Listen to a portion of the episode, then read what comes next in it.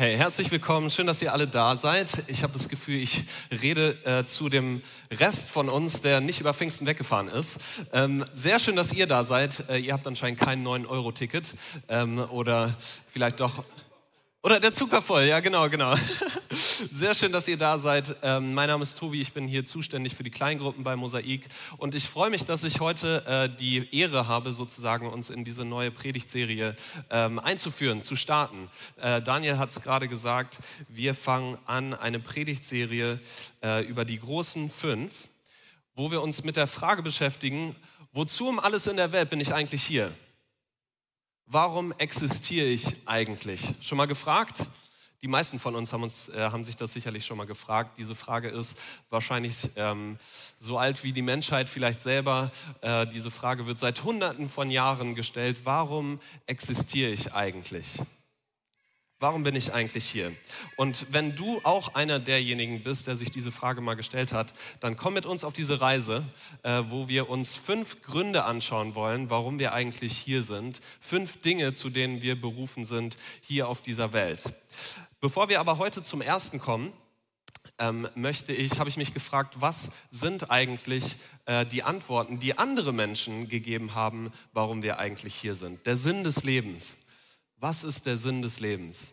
Und ich habe vier Leute gefunden, vier bekannte Menschen, ähm, die uns sagen, was denn der Sinn des Lebens ist. Äh, also, einige von denen werden euch sicherlich was sagen. Wir fangen an mit Miranda Kerr. Kerr. Sie ist ein australisches Model. Mir war sie nicht so ganz bekannt. Vielleicht kennt ihr sie. Ich weiß nicht, ob das ein Outing ist, dass ich sie nicht kenne. Ähm, sie sagt Folgendes. Was ist der Sinn des Lebens? Ich glaube, dass jeder nach Antworten sucht, aber die Antworten liegen in uns selbst. Mit anderen Worten, der Sinn des Lebens ist in dir versteckt, du musst ihn nur finden. Der Dalai Lama sagt, unsere wichtigste Aufgabe in diesem Leben ist es, anderen zu helfen. Und wenn du ihnen nicht helfen kannst, dann verletze sie zumindest nicht. Leo Tolstoi, ein bekannter Autor, hat eine ähnliche Idee. Er sagt, der einzige Sinn des Lebens ist es, der Menschheit zu dienen. Und dann zu guter Letzt Arnold Schwarzenegger, er hat ein bisschen eine andere Idee. Wer hätte das gedacht? Er sagt, für mich bedeutet das Leben, ständig hungrig zu sein. Der Sinn des Lebens ist nicht einfach zu existieren, zu überleben, sondern voranzukommen, aufzusteigen, zu erreichen, zu erobern. Typischer Ani, oder? Äh, man kann es Ihnen richtig sagen hören. Also, was davon stimmt hier? Wozu bin ich eigentlich hier auf diesem Planeten? Die erste Sache, die wir uns heute anschauen wollen, ist Erleben. Daniel hat gesagt, dem Himmel so nah. Erleben. Das ist die erste Sache, äh, zu der wir berufen sind als Menschen. Heute ist Pfingstsonntag. Wir feiern äh, den äh, Geburtstag der Kirche. Der Heilige Geist erfüllte die Jünger von Jesus und ähm, diese Jünger, diese Freunde von Jesus, die vorher total verängstigt gewesen sind, sind in allem Mut und aller Freiheit rausgegangen und haben der Welt von der Liebe Gottes erzählt. Und 3000 Menschen kamen an einem Tag zum Glauben. Sie erlebten die lebensverändernde Kraft von Jesus selber. Und von daher ist es passend, sich heute damit zu beschäftigen, was bedeutet das eigentlich, diese lebensverändernde Kraft zu erleben was ist das eigentlich, diese lebensverändernde Kraft? Und ähm, wir sind hier auf diesem Planeten nicht um allererst, zuallererst um etwas zu tun, sondern um etwas zu erleben. Wir sind hier auf diesem Planeten nicht, um zu erobern, zu erreichen oder was auch immer äh, Ani vielleicht gesagt hatte, sondern wir sind hier, um Gott zu erleben. Das ist unsere erste Berufung als Menschen. Wir sind hier, um die Liebe Gottes zu erleben. Und dazu schauen wir uns eine Bibelstelle an, die wie keine zweite diese Liebe Gottes äh, beschreibt, die das Wesen Gottes wie keine zweite beschreibt. Ähm, viele von euch kennen die Geschichte vielleicht, aber egal, ob du diese Geschichte das allererste Mal heute hörst oder ob zum wiederholten Mal mein Gebet ist für dich, dass du heute etwas mitnehmen kannst auf dieser Reise nach, dem, ähm, nach der Suche, auf der Suche nach Sinn.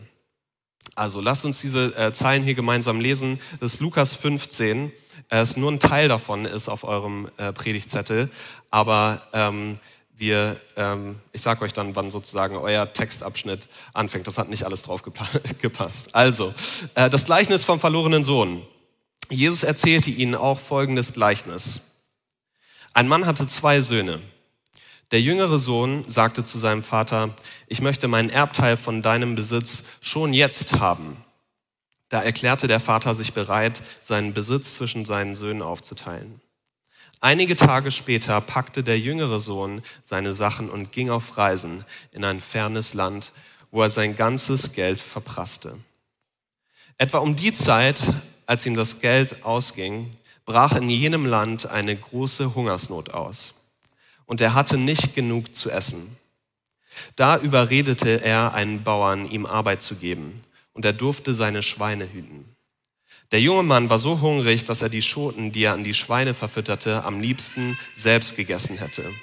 Aber niemand gab ihm etwas. Schließlich überlegte er und sagte sich, daheim haben die Tagelöhner mehr als genug zu essen und ich sterbe hier vor Hunger. Ich will zu meinem Vater nach Hause gehen und sagen, Vater, ich habe gesündigt gegen den Himmel und auch gegen dich. Und ich bin es nicht mehr wert, dein Sohn zu heißen. Bitte stell mich als einen deiner Tagelöhner ein. Und hier äh, fängt jetzt euer äh, Abschnitt an. So kehrte er zu seinem Vater nach Hause zurück. Er war noch weit entfernt, als sein Vater ihn kommen sah. Voller Liebe und Mitleid lief er seinem Sohn entgegen, schloss ihn in die Arme und küsste ihn.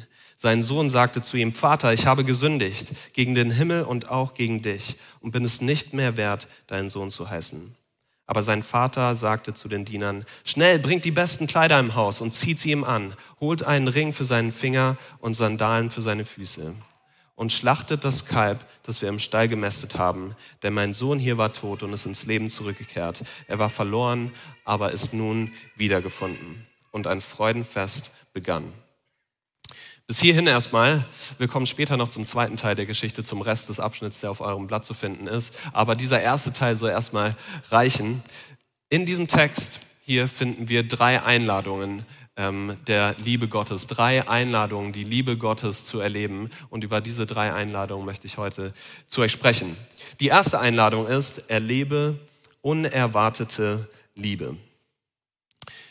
Wir hören hier also von diesem ähm, Vater, einem wohlhabenden Vater, und dieser, zwei, dieser Vater hat zwei Söhne. Äh, der jüngere Sohn von beiden beginnt hier unsere Geschichte mit einem kurzen, aber schockierenden Statement. Er sagt, ich möchte meinen Erbteil von deinem Besitz schon jetzt haben. In unseren Ohren heute ist es nichts Besonderes. Ähm, ganz viele, gerade wenn man Eigentum erwerben will oder sowas, das ist vielleicht das, was du selber auch schon gemacht hast. Für diese Zeit damals, in der diese Geschichte spielte, war es ein absoluter Schock. Sowas tat, etwan, tat man nicht. Was er gemacht hat, kam quasi gleich dem Vater zu sagen, Vater, ich wünsche, du wärst tot. Seinen Vater darum zu bitten, seinen Erbteil zu erhalten, obwohl er noch am Leben war, war quasi ihm den Tod zu wünschen. Das war eine schockierende Sache. Der jüngere Sohn hat quasi gesagt, Vater, ich will deinen Reichtum, ich will deine Sachen, ich will all die Sachen, von denen ich profitiere, aber du bist mir egal. Ich will weg von dir. Mit dir selber will ich nichts mehr zu tun haben. Also, bitte gib mir meinen Erbteil. Die Bitte ist also äh, ungewöhnlich, die Antwort des Vaters aber umso mehr. Diese Geschichte spielt in einer Gesellschaft, wo Respekt vor deinen Eltern ein absolut hohes Gut war. Du musstest deine Eltern respektvoll behandeln. Sollte man heute vielleicht auch noch machen. Aber damals in der Gesellschaft, in dieser traditionellen Gesellschaft, war das noch ein sehr viel höheres Gut.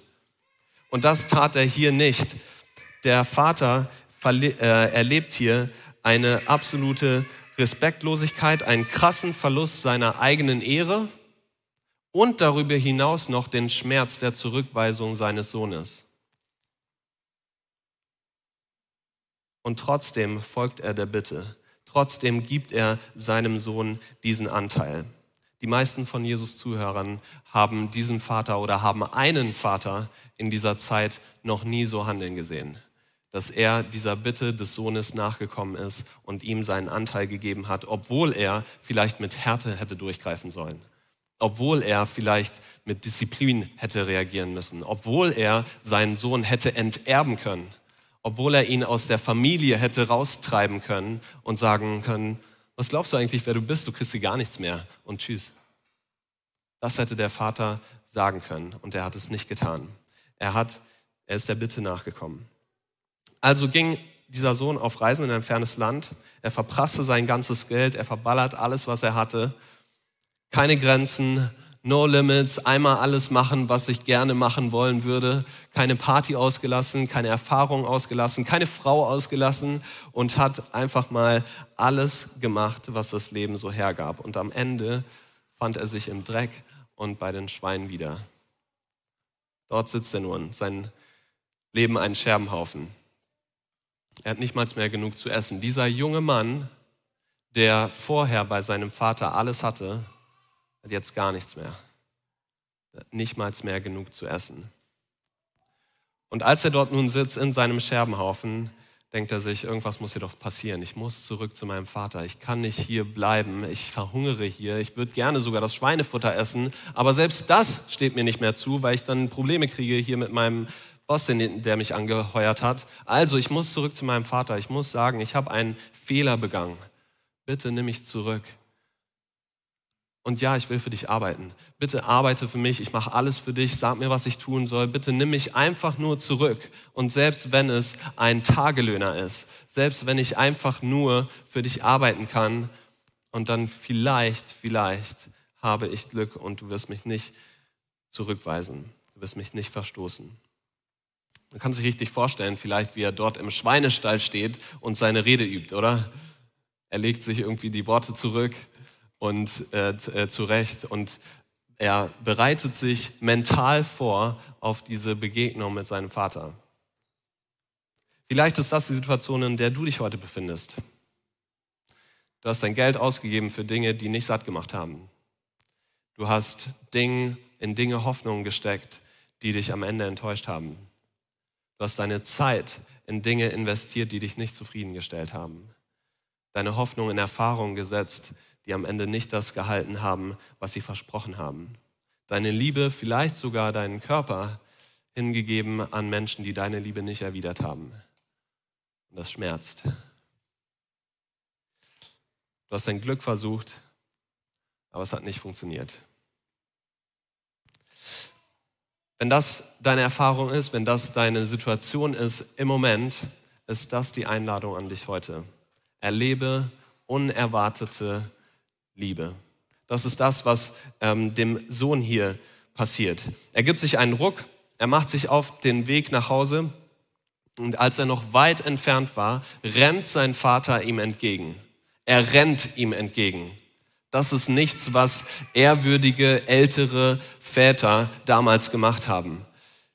Jüngere Männer sind gerannt, Frauen sind gerannt, Kinder sind gerannt, aber keine Väter. Dieser Vater aber schon. Er zeigt offen seine Emotionen. Er nimmt seinen Sohn in die Arme, er küsst ihn und herzt ihn und sagt, willkommen zurück. Schnell, bringt die besten Kleider im Haus, zieht sie ihm an. Die besten Kleider im Haus waren die des Vaters selber. Er sagt, komm, nimm meinen Mantel und ich gebe ihn dir um die Schultern. Zusammen mit dem Ring, den er auch, von dem wir lesen, zusammen mit dem Ring war das das unmissverständliche Zeichen, dass der Stand dieses Sohnes in der Familie wiederhergestellt war. Du gehörst wieder dazu. Du musst nicht arbeiten, du musst nicht deinen Stand in der, in der Familie hart erarbeiten, du musst nicht erst deine Schulden ab, äh, abwälzen und hart arbeiten, dass ich dich wieder zurücknehme, Nein, ich werde dich einfach so wieder zurücknehmen, ohne dass du dafür gearbeitet hast. Bringt ihm meine besten Kleider im Haus, zieht sie ihm an. Keine Vorwürfe des Vaters, kein, wo warst du die ganze Zeit? Keine Sache von, ich habe es dir doch gesagt, es wird niemals funktionieren, was du davor hast. Nein, komm zurück, willkommen zu Hause. Schmeißt ein großes Fest zu Ehren des Sohnes, weil er sich so freut, dass er nach Hause gekommen ist. Was für eine unerwartete Liebe. So ist Gott, der Vater. So wird er dich willkommen heißen, wenn du in dieser Situation bist und zurückkommen möchtest, wenn das deine Erfahrung ist. Komm zurück. Du darfst unerwartete Liebe Empfang. Der Vater steht da, wie wir gesungen haben, mit offenen Armen und du kannst zu ihm kommen. Wenn du nach Hause kommen willst, der Weg steht dir offen. So, wir könnten jetzt hier aufhören. Wir könnten unsere Bibeln zuschlagen, sagen, tolle Geschichte, gut, dass wir darüber gesprochen haben. Der äh, verlorene Sohn ist zurückgekommen. Wahnsinn. Das war's. Aber die Geschichte geht weiter. Äh, wir lesen weiter hier, Vers 25. Es gibt einen zweiten Bruder. Währenddessen war der ältere Sohn draußen auf den Feldern und arbeitete. Als er heimkam, hörte er Musik und Tanz im Haus und fragte einen der Diener, was da los sei. Dein Bruder ist wieder da, erfuhr er, und dein Vater hat das Kalb geschlachtet, das wir gemästet hatten, und gibt nun ein großes Fest. Wir feiern, dass er wohlbehalten zurückgekehrt ist. Da wurde der ältere Bruder zornig und wollte nicht ins Haus gehen. Sein Vater kam heraus und redete ihm zu, aber er sagte, all die Jahre habe ich schwer für dich gearbeitet und dir nicht ein einziges Mal widersprochen, wenn du mir etwas aufgetragen hast.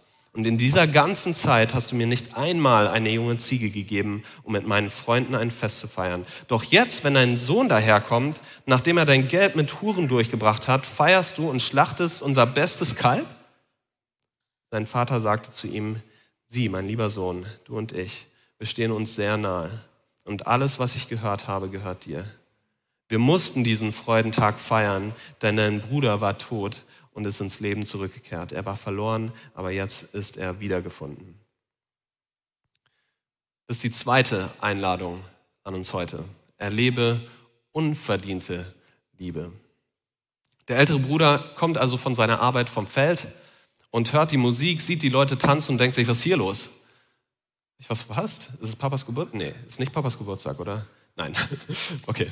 Ähm, nee, es war nicht Papas Geburtstag, sondern der Sohn ist nach Hause gekommen und anstatt sich zu freuen mit seinem Bruder, da sagt er, was soll das Ganze? Der ist richtig wütend geworden. Der geht nicht ins Haus, um mitzufeiern. Der will überhaupt nichts damit zu tun haben. Der bleibt draußen. Auch das eine absolute Respektlosigkeit in dieser Gesellschaft. Der Vater organisiert hier die größte Party seines Lebens. Alles wird aufgefahren, was es überhaupt gibt. Und der Sohn kommt nicht mit. Der älteste Sohn will nicht mitfeiern. In aller Öffentlichkeit weigert er sich mitzufeiern. Was für ein Schock, was für eine Demütigung dem Vater gegenüber. Warum ist der ältere Sohn so wütend? Zu dieser Zeit, wenn ein Vater zwei Erben hatte, war es so, dass der jüngere Sohn ein Drittel des Erbes bekam und der ältere Sohn zwei Drittel des Erbes. Wir erinnern uns daran, aber der jüngere Sohn hat zu dieser Zeit schon seinen ganzen Erbteil ausgegeben. Da ist nichts mehr da. Und alles, was es jetzt noch gibt, inklusive des Mastkalbs, ähm, dem Gebäude, den Ring, alles, was irgendwie wertvoll war, ist quasi der Erbteil des älteren Sohns. Aus Sicht des, jüngeren, des älteren Sohns feiert der Vater hier eine Party auf dessen Kosten. Das sind die Kosten, die ihn so ärgerlich machen. Die Kosten sind es, die ihn so an dieser ganzen Geschichte nerven. Das geht alles von seinem Erbe ab. Mann, das hätte alles eines Tages mir gehören sollen. Dieses Maskalb, was hier geschlachtet wird, was wir über Jahre, in Berlin irgendwie im 21. Jahrhundert ein bisschen komisches Bild, aber was wir über Jahre gefüttert haben, um dann davon zu zu essen, das schlachtest du hier jetzt. Und diese Ziege, die ich von dir erwartet hätte, die ich gerne gehabt hätte, die gibst du mir noch nicht mal. Aber für meinen nichtsnutzigen Bruder, der nichts davon verdient hat, dem gibst du das einfach. Dabei ist das, was der Vater gemacht hat, sogar noch viel kostspieliger. Er hat den Stand des jüngeren Bruders wiederhergestellt. Wir erinnern uns, den Ring um den Finger, den Mantel, den Umhang um die Schultern, das unmissverständliche Zeichen, dass dieser Sohn wieder zur Familie gehörte. Und rate mal, er ist wieder zum Erben geworden. Er konnte wieder, er hatte wieder einen Anspruch auf ein Drittel des nun jetzt sehr geschrumpften Familienvermögens. Mann, wie unfair! Der hatte doch schon seinen Spaß und jetzt schon wieder ein Drittel von dem, von meinen Sachen, wenn der Vater tot ist, aber das war dem ja egal. Wie unfair, das kann doch nicht sein. Ich habe mich mein Leben lang abgearbeitet, um zu verdienen, was ich jetzt habe. Mein Bruder hat gar nichts gemacht, jemals. Er hat einfach nur seine Erfahrungen gesucht und versucht, sich selber zu finden, was auch immer. Wo ist da die Gerechtigkeit? All die Jahre habe ich dir immer gehorcht. Ich habe immer das gemacht, was du von mir wolltest. Ich habe dir nie widersprochen. Und jetzt das. Ich habe Rechte. Du kannst das hier nicht alles alleine machen. Du hättest mit mir darüber sprechen sollen, Vater, was ist los mit dir? Das ist die Art und Weise, wie der ältere Bruder mit dem Vater hier gesprochen hat. Auch der Vater in diesem Fall hätte das Recht gehabt, diese Respektlosigkeit zu bestrafen. Er hätte sagen können, wie redest denn du mit mir? Das kann doch nicht sein. Ich, das ist hier der glücklichste Tag in meinem Leben. Ich freue mich so, was hier passiert und du willst nicht mitfeiern. Also, Du kriegst gar nichts mehr von dem Erbe. Ich enterbe dich. Du kriegst gar nichts mehr. Ich will dir gar nichts mehr geben. Also hau ab. Das ist das, was der Vater hier hätte sagen können. Ihn aus dem Erbe zu entbinden und aus der Familie zu vertreiben. Aber wie reagiert er hier? Obwohl du mich öffentlich so beleidigst, ich will mit dir feiern. Komm rein, komm mit ins Haus können wir zusammen feiern. Das ist ein fröhlicher Tag hier. Ich habe deinen Bruder nicht enterbt. Ich will dich auch nicht enterben. Und ich enterbe dich auch nicht. Aber komm, kannst du vielleicht deinen Stolz hinter dir lassen und mit reinkommen, sodass wir zusammen feiern können? Das ist bemerkenswert. Dieser Vater hier ist liebevoll und er ist gnädig, obwohl er seinen Sohn hätte zurückweisen können. Jetzt natürlich die große Frage, was passiert? Wie wird sich der ältere Bruder entscheiden? Wird er reinkommen? Wird er mitfeiern? Werden die beiden Söhne wieder zusammen, äh, zusammen sein können? Werden sie sich versöhnen? Wird der ältere Vater mit dem, äh, mit dem jüngeren, äh, werden die Söhne mit dem Vater wieder vereint sein? Was wird passieren? Und gerade als diese Frage ähm, aufkommt, stoppt die Geschichte. Das ist das Ende. Wir wissen es nicht. Jesus sagt nicht, wie es weitergeht. Schade, oder? Wir würden gerne wissen, was passiert. Aber an diesem Punkt stoppt Jesus hier, weil er die älteren Brüder unter uns vor eine Wahl stellen möchte. Willst du mit reinkommen? Willst du mitfeiern? Vielleicht ist das die Situation, in der du dich heute befindest. Strengst dich an, dein Leben zu führen, das Gott gefällt, dein Leben unter Kontrolle zu halten, immer das zu machen, was Gott von dir verlangt, die Regeln zu halten, ähm, all das nach außen zu tragen, was es bedeutet, vielleicht ein guter Christ zu sein, Gott gehorsam zu sein. Und es läuft vielleicht auch ganz gut. So die letzten Wochen, Mann, ich war stark. Ja, ich habe im Sieg gelebt. Es war alles so gut. Ich, was ich gemacht habe, war gut. Ich habe nichts gesündigt. Alles ist gut gegangen. Und du fängst an zu glauben, dass du ein Recht erworben hast. Vielleicht ein Recht auf erhörte Gebete oder das Recht auf Gesundheit oder das Recht auf ein gutes Leben oder eine gute Karriere oder diese eine Sache, die du dir so sehr wünschst. Und wenn Gott sich anders entscheidet, wenn er sich anders entscheidet und jemand anderen von deinen Brüdern oder Schwestern diese Sache gibt, bist du wütend. Jesus sagt, kann es vielleicht sein, dass es dir bei all den Sachen, die du tust, gar nicht so sehr um den Vater geht, sondern um dich selber? Kann es sein, dass die gleiche Sache, die in dem jüngeren Bruder ist, auch in dir schlummert? Wenn das deine Situation ist heute, dann lade ich dich ein, erlebe unverdiente Liebe. Liebe, für die du nicht arbeiten kannst, die du nicht verdienen kannst, den Segen Gottes, die Güte Gottes, die nicht abhängig ist von deiner eigenen Leistung und komplett abhängig ist von deinem Status innerhalb der Familie. Ob du ein Sohn bist, ob du eine Tochter bist von Gott. Und das ist alles, worauf es ankommt. Diese Geschichte hier richtet sich an die älteren Brüder mindestens genauso sehr wie an die jüngeren Brüder. Wir lesen hier in Lukas 15, ähm, so das, das Kapitel, wo es anfängt. Ähm, also der Anfang des Kapitels, oft kamen Steuereintreiber und andere, die als Sünder galten, um Jesus lehren zu hören. Die Pharisäer und Schriftgelehrten nahmen Anstoß daran, dass er sich mit so verrufenen Leuten abgab und sogar mit ihnen aß. Deshalb erzählte Jesus ihnen folgendes Gleichnis. Er kommt nicht sofort zum verlorenen Sohn, aber das ist der gleiche Kontext. Pharisäer, Schriftgelehrte, die moralische Elite haben sich darüber aufgeregt, mit welchen verrufenen Leuten Jesus seine Zeit verbracht hat. Nimmst du Anstoß an Menschen, die kein perfektes moralisches Führungszeugnis haben? Ärgerst du dich über die, die vielleicht ähm, nicht alles zusammen haben, deren Leben vielleicht ein bisschen chaotisch ist, die vielleicht ein bisschen schwierig sind? Menschen, die ihren Weg nach Hause noch nicht gefunden haben. Diese Stadt hier, Berlin, ist voll von jüngeren Brüdern. Menschen, die fern von zu Hause sind, die nach Erfüllung suchen und nicht wissen, wo sie sie finden können. Und der allerletzte Platz in ganz vielen Fällen, wo sie suchen würden, ist die Kirche. Weil in ihrer Erfahrung ist die Kirche ein Club von älteren Brüdern. Ganz häufig. Dieses ein perfektes Verhalten, zu präsentieren, dass man alles unter Kontrolle hat. So zu tun, als ob religiös zu sein, das ist was für euch. Das ist nicht, da passe ich nicht rein. Sorry. In die Kirche würde ich auf keinen Fall gehen, um Sinn zu finden, um Erfüllung zu finden. Meine Frage ist, werden Sie eine Kirche finden, wo Sie hinkommen können, so wie Sie sind? wo sie nicht von älteren Brüdern zurückgewiesen werden, weil sie mit ihrem Verhalten nicht reinpassen. Werden sie so eine Kirche finden oder nicht?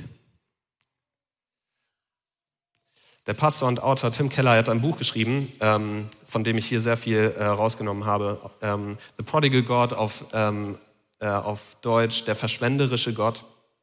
Ähm, er schreibt hier, hier ist also Jesus radikale Neudefinition dessen, was mit uns nicht stimmt. Fast jeder definiert Sünde als Verstoß gegen eine Liste von Regeln. Jesus zeigt uns jedoch, dass ein Mensch, der gegen so gut wie nichts auf der Liste der moralischen Verfehlungen verstoßen hat, genauso geistlich verloren sein kann wie der ausschweifendste, unmoralischste Mensch. Und warum? Weil Sünde nicht nur bedeutet, die Regeln zu brechen, sondern sich selbst an die Stelle Gottes als Retter, Herr und Richter zu setzen, so wie jeder Sohn versuchte, die Autorität des Vaters in seinem eigenen Leben zu ersetzen. Seht ihr das? Das ist die Neudefinition von Sünde von Jesus. Er sagt, Sünde bedeutet nicht nur die Regeln zu brechen, sondern sich selbst an die Stelle Gottes als Herrn und Richter und Retter zu setzen. Beide Söhne haben in gleicher Weise den Vater zurückgewiesen. Beide Söhne haben in gleicher Weise rebelliert. Okay, die Art und Weise ist anders gewesen, aber grundsätzlich ist das Gleiche, was in ihren, ihnen drin passiert ist. Beide Söhne haben sich vom Vater entfremdet. Keiner von beiden liebte den Vater um seiner selbst willen, sondern beide haben den Vater benutzt für ihre eigenen selbstzentrierten Zwecke. Vielleicht findest du dich in dem einen oder anderen Bruder wieder und du fragst dich jetzt, na toll, gut, was ist denn jetzt die Hoffnung? Wenn es nicht darum geht, nach draußen zu gehen, mich selber zu finden, viele Erfahrungen zu machen, wenn das anscheinend nicht äh, zufriedenstellt, wenn es aber auch nicht darum geht, ein guter Mensch zu sein, worum geht es denn dann? Wozu sind wir denn dann berufen auf dieser Welt? Wo ist denn dann unsere Hoffnung? Unsere Hoffnung ist in dem dritten Sohn in der Geschichte. Es gibt einen dritten Sohn, der Sohn, der die Geschichte erzählt. Jesus selber, der Sohn Gottes. Und damit zu meiner dritten Einladung. Erlebe aktive Liebe. Bevor Jesus zu dem verlorenen Sohn kommt, hier in diesem Gleichnis, erzählt er zwei weitere Geschichten. Die Geschichte äh, des verlorenen Schafs und die Geschichte äh, des verlorenen Groschen, die, äh, des verlorenen, der verlorenen Münze. Im Fall des äh, verlorenen Schafs lässt der Hirte 99 stehen, um das eine zu suchen. Im Fall der verlorenen Münze äh, stellt eine Frau ihren ganzen Haushalt auf den Kopf, um diese eine Münze zu suchen. Zu dem Zeitpunkt, als es also zu dieser Geschichte hier kommt mit dem verlorenen Sohn, würde man erwarten, dass jemand geht, um den verlorenen Sohn zu suchen. Aber niemand macht das. Die Person, von der man es am meisten erwartet hätte, der ältere Bruder, ist viel zu sehr mit sich selber beschäftigt, viel zu sehr mit harter Arbeit, mit sich selber, mit seinem Leben, äh, mit dem, was er selber irgendwie da rausholen kann. Der denkt überhaupt gar nicht an den jüngeren Sohn, geschweige denn danach zu suchen oder zu ihm zu suchen und ihn suchen zu gehen.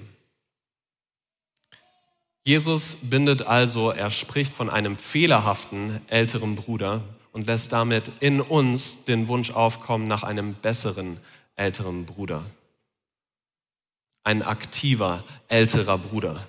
Ein Bruder, der ausgeht, um den Verlorenen zu suchen. Und das ist das, was Jesus selber macht. In Lukas 19, Vers 10 heißt es, der Menschensohn ist nämlich gekommen, um Verlorene zu suchen und zu retten.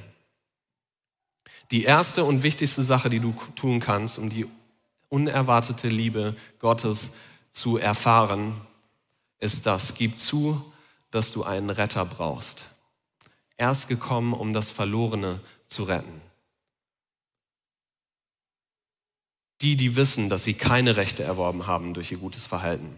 Die, die wissen, dass sie nichts vorzuweisen haben. Die, die wissen, dass sie sich selbst nicht helfen können. Die, die geistlich krank sind. Und nicht die, die meinen, gesund zu sein. Die, die wissen, ja, ich brauche einen Retter und ich selbst bin's nicht die ist Jesus gekommen zu suchen und zu retten. Und die gute Nachricht ist, die, die wissen, dass sie einen Retter brauchen, werden einen Retter bekommen. Jesus, der Sohn Gottes selber. Er wurde vom Vater gesandt und er hat sich nicht über den Preis äh, beschwert, den es ihn gekostet hat oder den Vater gekostet hat, verlorene Söhne und Töchter wieder zurückzuholen und ins Haus zu holen. Es hat ihn alles gekostet. Er bezahlte mit seinem Leben. Er hat das Kreuz auf sich genommen für diesen großen Tausch. All unsere verkorkste Vergangenheit, alles, was wir falsch gemacht haben, die Sachen, die wir, die Entscheidungen, die wir getroffen haben und jetzt vielleicht ähm, bereuen, all das auf ihn und all die Vergebung, all die Gunst, den Segen auf uns. Der große Tausch. Wir durften tauschen Jesus hat sich selber als Tausch hingegeben. Die gute Nachricht ähm, ist, dass wir heute erleben können, wie sehr Gott uns liebt. Also, wenn du dich fragst, wozu um alles in der Welt bin ich hier, fang hier an. Sag, dass du einen Retter brauchst. Gib zu, dass du einen Retter brauchst. Die zweite Sache, ähm, und hiermit, ich komme langsam zu Ende, äh, nur zwei Sachen, ähm, praktischer Art und Weise sozusagen, wie wir ähm, die Liebe Gottes erleben können. Lerne dich von Gott lieben zu lassen. Was der ältere Bruder hier sagt und den Eindruck, den wir hier von ihm bekommen, lässt mich fragen, hm, vielleicht war er einfach zu abgelenkt. Vielleicht war er einfach zu hart am Arbeiten. Wir hören hier, dass er auf dem Feld war, er war unterwegs. Und ich frage mich, hat er einfach zu hart gearbeitet, war mit zu vielen anderen Sachen beschäftigt, als dass er vielleicht ein Auge auf den Vater gehabt hätte. Oder als dass er sich daran erinnert hätte, Mann, wie gut es eigentlich ist, mit dem Vater zusammen zu sein. Vielleicht hat er einfach zu viel gearbeitet, war er zu beschäftigt. Und wenn das das Problem des älteren Bruders vor 2000 Jahren gewesen ist, frage ich mich, hey, was bedeutet das für uns heute? Wir alle, wir sind so beschäftigt so viele Sachen, die auf uns niederprasseln, so viele Sachen, mit denen wir uns füllen. Social Media, Instant Messaging, äh, WhatsApp, Telegram, keine Ahnung, also was auch immer du äh, benutzt. Konstante Informationsflut, Netflix, so viele Sachen, mit denen wir uns füllen. Und ich frage mich, wo ist da Platz für die Liebe Gottes? Und ich sage das nicht, ähm, weil ich mir Sorgen um Gott machen würde. Äh, Gott ist total eigenständig, Gott ist total zufrieden in sich selbst, äh, als ob er irgendwie ein unsicheres Wesen wäre, äh, das unbedingt es braucht, dass wir Platz für ihn machen. Ich sage das wegen uns. Machen wir Platz, weil wir brauchen die Liebe Gottes. Wir müssen uns immer wieder füllen lassen, denn Liebe kommt von Gott permanent. Ströme von Liebe sozusagen, Gottes Liebe selber, sie fließen aus ihm heraus, überfließend Und ich frage mich, haben wir überhaupt die Kapazitäten, das aufzunehmen?